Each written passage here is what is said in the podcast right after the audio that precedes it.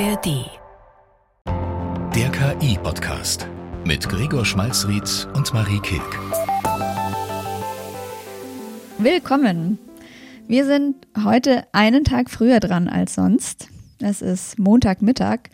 Aber wir haben so ein wildes Wochenende voller Nachrichten hinter uns, dass wir nicht länger warten konnten, sondern heute schon reden mussten. Ich bin Marie. Ich bin Gregor und äh, ja, wir waren, glaube ich, viel unterwegs in Gruppenchats jetzt das Wochenende über. Es hat mich so ein bisschen erinnert an die Tage nach der US-Präsidentschaftswahl 2020. Erinnerst du dich, Marie, als man immer so gewartet hat, ob irgendwo so ein paar neue Stimmen ausgezählt wurden und man so ein bisschen mehr wusste, wer jetzt Präsident wird? Ein kleines bisschen so hat sich's angefühlt, nur ähm, vielleicht noch stressiger. Ja, lustig. Ich habe auch die ganze Zeit überlegt, was es für einen Vergleich gibt, um zu erklären, so was das für ein Nachrichtenereignis ist für Leute, die sich halt für KI interessieren. Ich habe dran gedacht, das ist so ein bisschen wie wenn so plötzlich der Bundestrainer gefeuert wird, wenn man Fußballfan ist. Okay. Mhm. Und aber zu einem Zeitpunkt, wo die Mannschaft gerade die WM gewonnen hat. Also ja, komplette WTF-Ereignisse. Okay, das bedeutet, äh, Bundestrainer interessiert natürlich die, die Fußballfans, interessiert jeden, der sich für Fußball gar nicht interessiert, überhaupt nicht. Ich würde aber sagen, das, was jetzt hier am Wochenende passiert ist, das geht uns vielleicht sogar alle ein kleines bisschen was an, denn passiert ist das hier. Sam Altman is out. It's a very fluid and fast moving situation. This is a stunner. Literally the most shocking firing in tech, I would have to say, in a decade or longer. Ja, machen wir es kurz. Sam Altman, der CEO von OpenAI, der Firma hinter ChatGPT, hinter DALI, hinter allen möglichen Fortschritten im KI-Business, ist am Freitag überraschend gefeuert worden.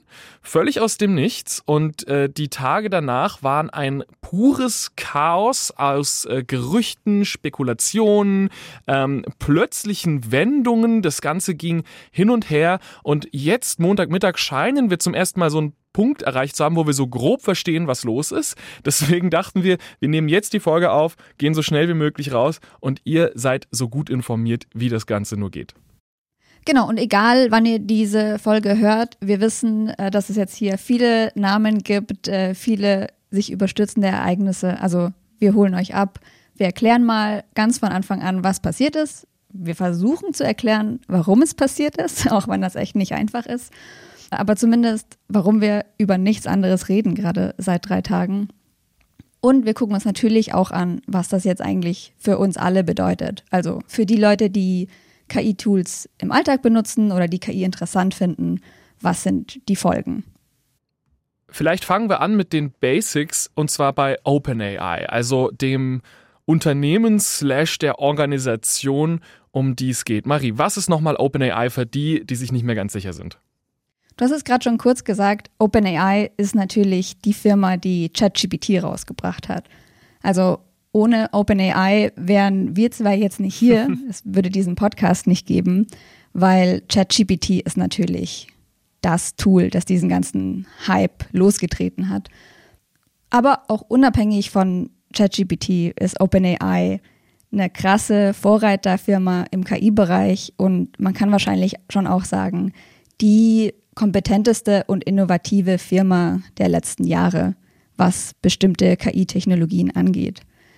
Man muss ja auch wirklich sagen, dass obwohl Google, obwohl Amazon, obwohl alle großen Tech-Unternehmen gerade das gleiche bauen, bisher keine davon ein Produkt rausgebracht hat, was so gut ist wie GPT-4, also die Bezahlversion von ChatGPT. Das ist tatsächlich nach wie vor so die beste KI, die zumindest öffentlich gerade existiert im Textbereich. Und ähm, das wurde gebaut nicht von einem gigantischen Unternehmen, sondern eigentlich von einem kleinen Startup mit ein paar hundert Leuten. Und das ist eben OpenAI. Und da war Sam Altman bis Freitag der äh, Chef und auch das Gesicht des Ganzen. Also man kann Sam Altman schon als so ein bisschen was den ist immer ein bisschen, vielleicht ein bisschen früh, das zu sagen, aber man könnte ihn als sowas wie den Steve Jobs der KI-Revolution bezeichnen oder zumindest als den Mark Zuckerberg. Er war erst vor kurzem auf Weltreise, hat äh, überall auf der ganzen Welt mit Regierungen gesprochen, war bei Olaf Scholz, war bei Ursula von der Leyen und ich habe gestern nochmal überprüft, die Wettquoten für die Time Person of the Year. Das Time Magazin wählt ja jedes Jahr die äh, Person des Jahres, die das Jahr am meisten geprägt hat. Da war Sam Altman in den Quoten auf Platz 3. Äh, jetzt darfst du kurz raten, wer denn auf Platz 1 ist, Marie. Ähm, Gregor Schmalzried? ähm, knapp. Äh, ich bin auf 4 natürlich. Nein, äh, auf Platz 1 ist ChatGPT aktuell. Oh mein Gott. Ja, krass. Also und vor allem, wenn er vorher schon als so eine Art Messias gesehen wurde, was passiert dann jetzt, nachdem irgendwie auch noch diese ganze Märtyrer-Absägegeschichte passiert ist? Genau, und äh, die versuchen wir jetzt mal ein bisschen zusammenzufassen. Womit ging es denn los? Also es ging am Freitag los, als Sam Altman überraschend gefeuert wurde. Also der Geschäftsführer von OpenAI hat plötzlich ein Meeting eingestellt bekommen und es gibt viele Journalisten und Journalistinnen, die sagen, sie haben am Tag davor oder in den Tagen davor noch mit ihm gesprochen und haben keinerlei Anzeichen gemerkt, dass er eine Ahnung hat, was auf ihn zukommt. Also das kam wirklich für alle total überraschend.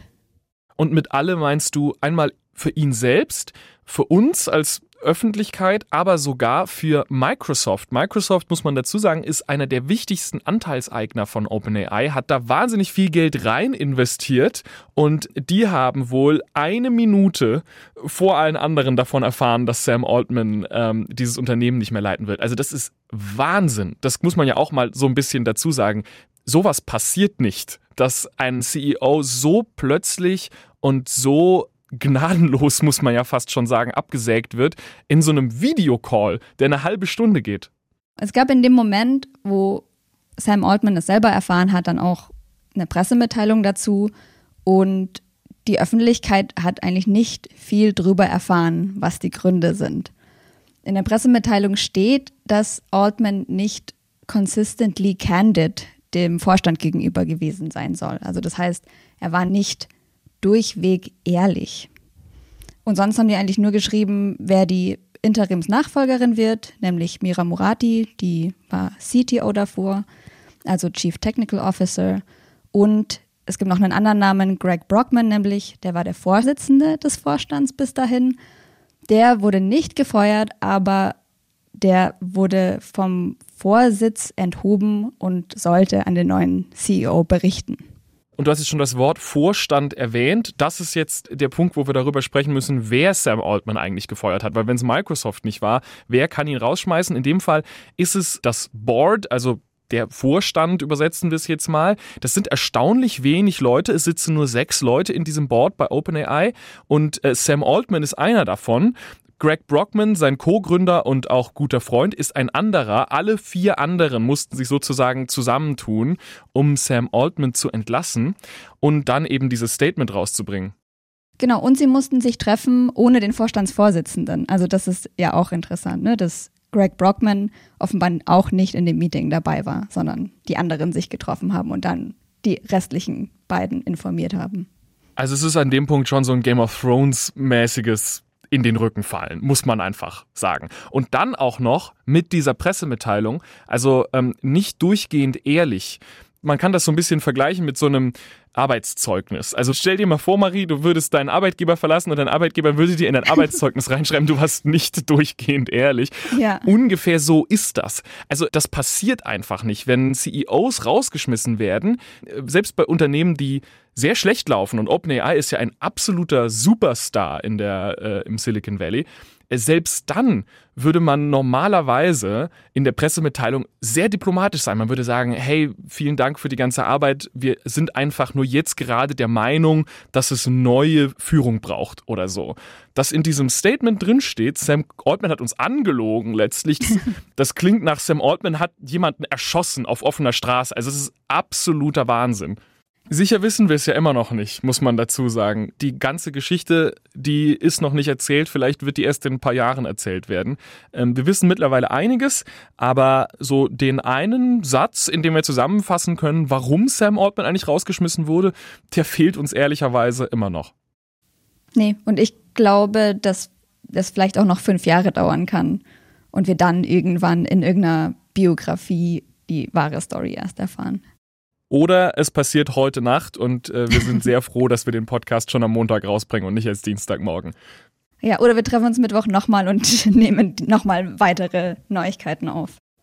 Aber dann über den Samstag kamen eben doch so ein paar Sachen raus. Und äh, dann auf einmal ging es dann schon in die Richtung von, okay, es war kein einer Skandal, es war nicht irgendwie, er hätte eine bestimmte Sache getan, die besonders schlimm war, sondern das Ganze klang mehr nach einer, ja, nach einer ideologischen Auseinandersetzung zwischen dem Board, dem Vorstand und Sam Altman selbst und dem Team um ihn herum.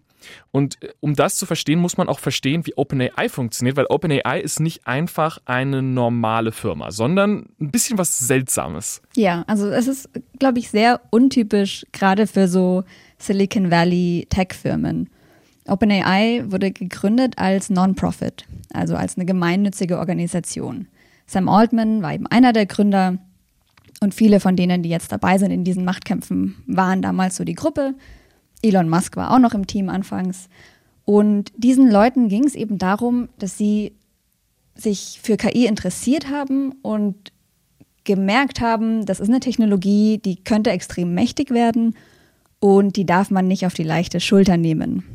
Und was sie eben wussten, ist, dass sie nicht wollen, dass Google oder andere Firmen, die profitorientiert in erster Linie sind, das alleine erforschen, sondern die fanden, das muss jemand verantwortungsvoll machen, weil das könnte halt die wichtigste Sache des Jahrhunderts werden. Und deswegen haben sie OpenAI gegründet 2015 und eben direkt in die Charter geschrieben, dieses Unternehmen ist nicht für den Profit da, nicht für die Investoren da, sondern diese Firma existiert für das Wohl der ganzen Menschheit. Und so ist OpenAI auch von Anfang an gewachsen. Also das war quasi ein Einstellungskriterium dass Leute daran glauben, dass KI super intelligent werden könnte und dass man das verantwortungsvoll machen muss. Aber was nicht ein Einstellungsmerkmal war, war, was das genau bedeutet. Also was heißt für das Wohl der ganzen Menschheit, was ist denn besser für die Menschheit? Genau, man kann natürlich argumentieren, das Beste für die Menschheit ist es, nicht profitorientiert zu arbeiten. Man könnte aber auch argumentieren, wenn ich der Meinung bin, ich habe die richtigen Gedanken darüber, wie man KI benutzen sollte und wie die Zukunft der Menschheit aussehen sollte, dann ist es meine Verantwortung, möglichst viel Geld zu verdienen, damit ich möglichst mächtig werde und meine Ansichten sozusagen auch was, äh, was bringen und ich nicht einfach von den Unternehmen mit viel mehr Geld irrelevant gemacht werde, oder? Ja, und auch einfach, damit ich diese tolle Technologie, die ich entwickeln kann, halt auch möglichst schnell entwickle, damit der Weltfrieden sich früher einstellt oder so. Profit für Weltfrieden, das ist der Gedanke. ja, und so muss das gekommen sein für OpenAI, dass sie sich gedacht haben, okay, wir können jetzt hier im Kämmerlein forschen, so viel wir wollen, aber ohne Geld kommen wir auch nirgendwo an. Und KI-Entwicklung ist halt sauteuer. Ne? Also es kostet Milliarden. Und wenn man nur an äh, Freunde appelliert, dass sie bitte was spenden sollen für dieses tolle Unterfangen, dann kommt man da irgendwann nicht weiter. Aber trotzdem war eben super wichtig, dass diese Mission gewahrt wird und dass die Profitinteressen nicht überhand nehmen, über diesem Ziel halt sicher und bedacht vorzugehen. Und deswegen haben die sich eine sehr verschachtelte Firmenstruktur ausgedacht. Es gibt grob gesagt einen kommerziellen Teil, der Profite machen darf und weiterhin aber noch den Non-Profit-Teil, also diese gemeinnützige Firma, die den ursprünglichen Werten entspricht. Und der Teil, der Profite machen darf, der kommerzielle Teil, ist aber immer noch untergeordnet unter diese gemeinnützige Organisation. Also es geht sogar so weit, dass die sagen, ab einem bestimmten Betrag gehen die Einnahmen direkt wieder an die gemeinnützige Organisation zurück. Also auch ein Investor wie Microsoft wird nicht unbegrenzt Geld da rauskriegen, sondern die wissen von Anfang an, die Macht hat weiterhin diese gemeinnützige Organisation und auch das Geld geht irgendwann in die gemeinnützige Organisation zurück, wenn es eben über einen bestimmten sehr hohen Betrag drüber gehen würde. Und hier, das ist zumindest die These, ist auch dieser Streit entstanden, weil Sam Altman dann doch jemand zu sein scheint, der durchaus ein bisschen darauf gepocht hat, hey, lasst uns doch möglichst viel machen, möglichst viel veröffentlichen, möglichst schnell und weniger lasst uns den Fokus auf sichere KI für die Menschheit legen. Das ist jetzt extrem verkürzt, aber es ist ungefähr die Debatte, wie die sich abgespielt hat, auch an den letzten Tagen, weil immer wieder so dieser Kontrast aufgemacht wurde zwischen auf der einen Seite Sam Altman, der möglichst schnell machen will, der viel Innovation will, der ständig neue Produkte veröffentlicht und eben auf der anderen Seite das gemeinnützig orientierte Board, was äh, vielleicht gar nicht so happy ist damit, dass sich alles so schnell bewegt, dass so viel gemacht wird und lieber so ein kleines bisschen auf die Bremse treten möchte, weil es sagt, hm, Profite sind nett, aber vielleicht gar nicht so wahnsinnig wichtig. Vielleicht sollten wir auch sicherstellen, dass wir jetzt nicht einfach alles kaputt machen. Ungefähr so könnte man es grob zusammenfassen. Genau, und ist natürlich super ungewöhnlich, weil in allen anderen Firmen, die man so kennt, auch in allen anderen Firmen, in die Microsoft so investiert, ist es halt so, dass alle sich mega freuen, wenn man ein bahnbrechendes Tool wie ChatGPT rausbringt, wenn man Millionen Nutzende hat, wenn einfach alles super läuft und das Geld reinfließt und es noch ganz viele Leute gibt, die gerne dir noch mehr Geld geben würden. Äh, normalerweise beschwert sich da ein Vorstand nicht drüber. Und genau das ist vielleicht auch einer der Gründe, warum das Ganze so chaotisch abgelaufen ist, weil dieses Board scheint wenig Ahnung von dem gehabt zu haben, wie diese Nachricht aufgenommen wird. Also dieses Statement war eigenartig, das haben wir schon gesagt, und auch alles, was danach passiert ist, war eigenartig, inklusive die Tatsache, dass ein bisschen mehr als 24 Stunden nach der Nachricht OpenAI, also das Board von OpenAI, schon wieder in Verhandlungen mit Sam Altman war, ob er nicht zurückkommen möchte als Geschäftsführer. Auch das, also wenn ich mir so sicher gewesen wäre, dass Sam Altman eine schlechte Idee für meine Organisation ist, warum schmeiße ich ihn dann raus, schmeiße ihn raus auf eine Art und Weise, die niemand versteht und verhandle dann einen Tag später mit ihm, ob er nicht zurückkommen will.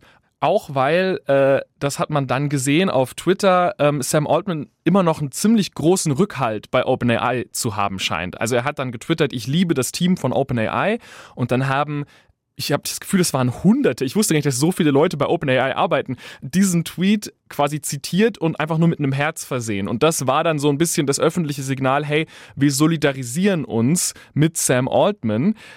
Was so ein bisschen wichtig ist noch zu erwähnen, es gibt eine Gruppe von Leuten bei OpenAI, die eher wenig Support für Sam Altman übrig hatte, zumindest wenn man nach dieser Herzenanalyse geht auf Twitter. Und das ist das sogenannte Alignment Team, also Leute, die sich wirklich vor allem mit der Sicherheit von künstlicher Intelligenz beschäftigen.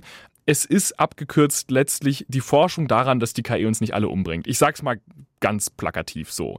Und die Leute schienen gar nicht so traurig zu sein, dass Sam Altman weg war.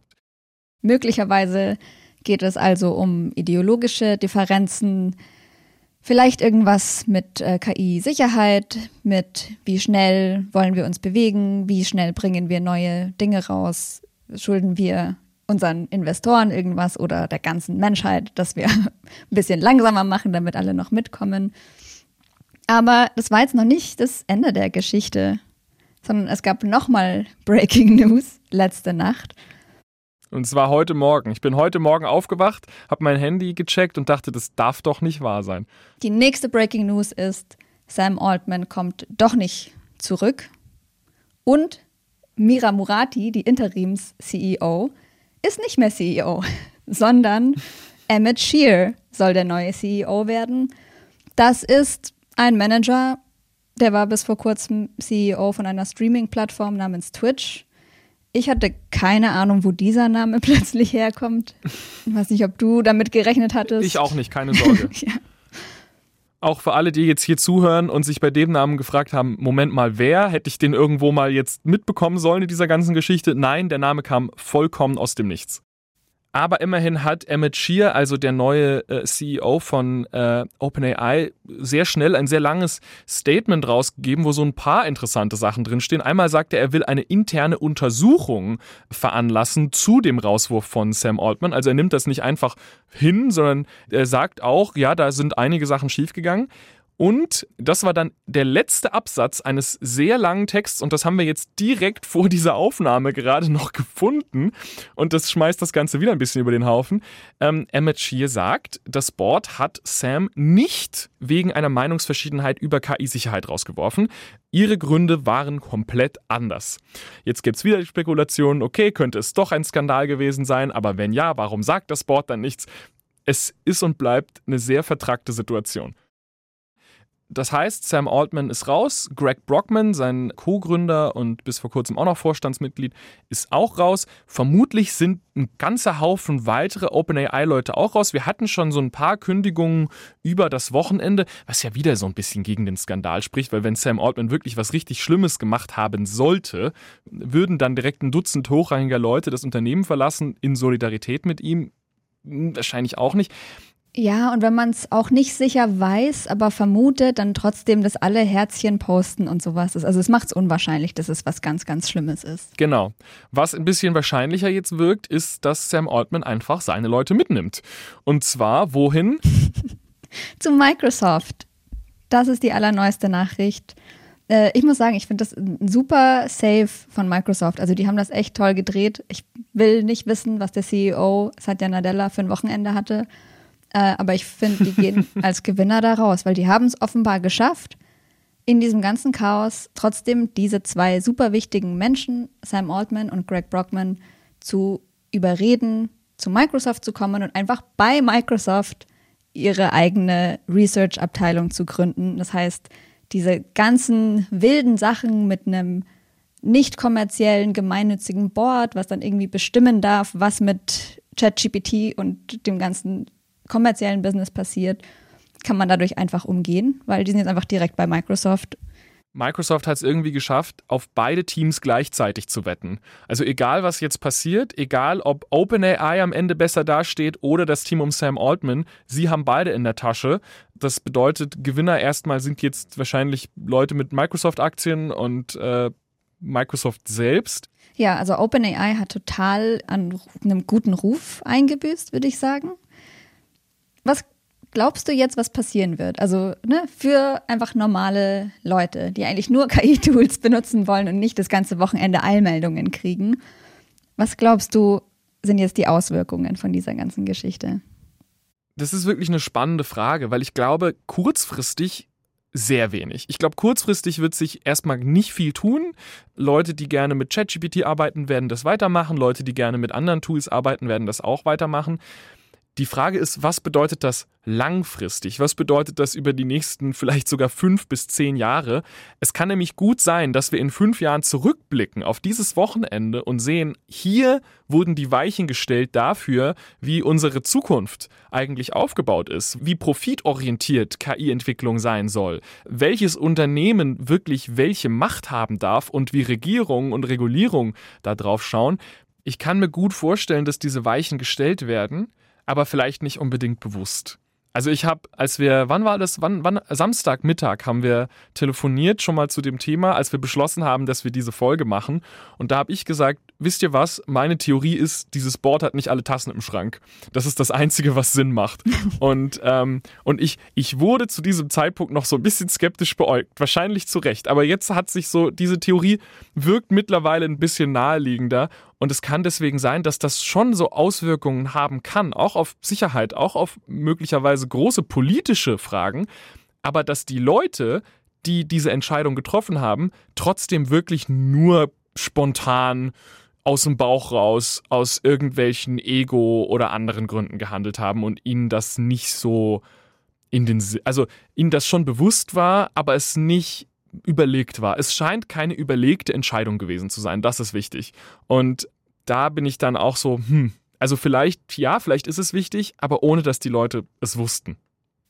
Ja, also das ist für mich immer noch das größte Rätsel an der Sache. Weil ich habe mir echt den Kopf drüber zerbrochen, warum dieser Vorstand so handelt. Und ich meine, nach allem, was man über die Leute weiß, das das können keine super dummen Leute sein, die gar keine Tassen im Schrank haben. Das könnte ich mir einfach nicht erklären.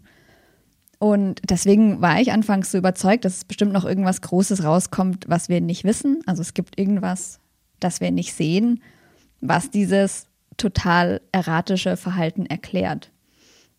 Jetzt mit den Informationen, die wir haben, bin ich vielleicht auch ein bisschen im Team. Irgendjemand hat da manche Tassen nicht im Schrank oder hat zumindest super überstürzt gehandelt und hat irgendwelche Ängste. Ich glaube, mein Fehler ist dann schon in solchen Situationen, dass ich von den Leuten erwarte, dass sie total rational und überlegt handeln würden.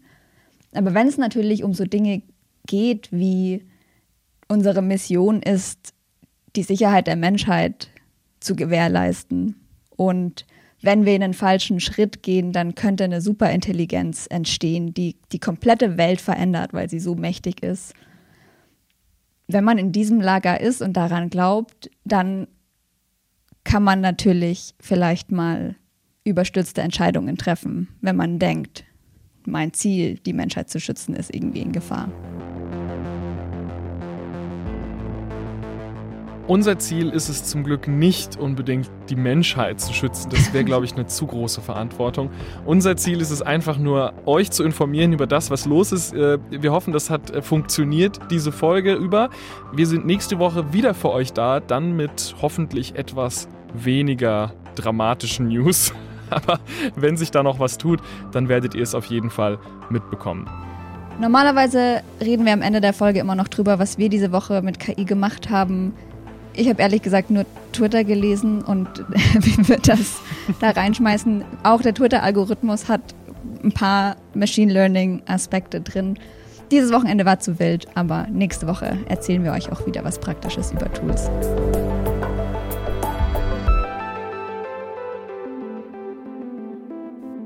Und genauso wie wir versucht haben, uns durch die ganzen Unwägbarkeiten und ja auch ein bisschen Bullshit-Statements auf Social Media durchzukämpfen für diese Folge. So tun das auch die Quarks Science Cops in ihrem zweiwöchentlichen Podcast.